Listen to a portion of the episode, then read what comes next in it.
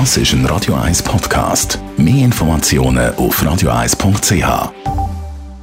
Radio 1 Style. Style. Fashion.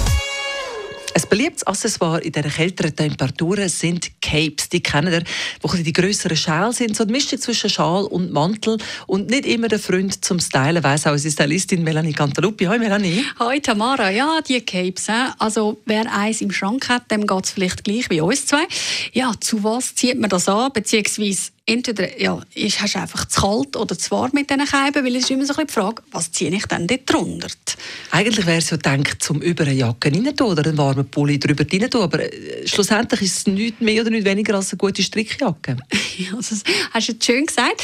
Eigentlich, sind wir mal ehrlich, ist es ein absolut topmodisches Accessoire und genau als das sollte man es auch einsetzen. Also ich empfehle wirklich, Schichten-Look zu tragen darunter. Eigentlich äh, hat es auch etwas Gutes, oder? Versuchen wir mal so ein bisschen das Positive daran zu sehen, abgesehen davon, dass es einfach sensationell gut aussieht.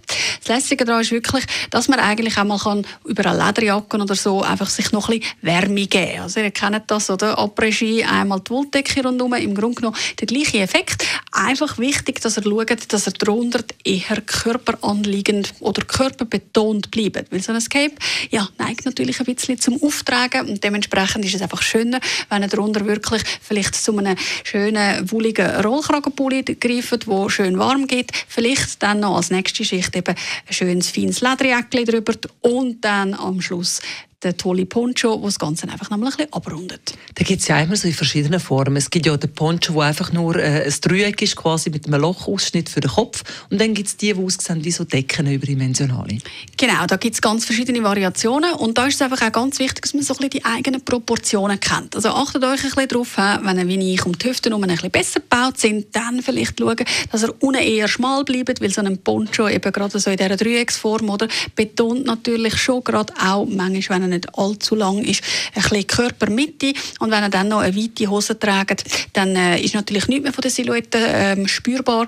Guter Tipp, wenn er aber trotzdem, der Trend, ja, wir haben schon ein paar Mal darüber geredet, Tamara, die breiten Hosen zum Poncho kombinieren, was natürlich im Moment total äh, aktuell ist. Warum nicht einmal mit einem Gürtel das Ganze ein bisschen taillieren und auch da kommt der Poncho nochmal eine ganz neue Form über und ihre Taille und somit würde ich sagen, perfektes Outfit. Radio 1 Style. Style. Fashion.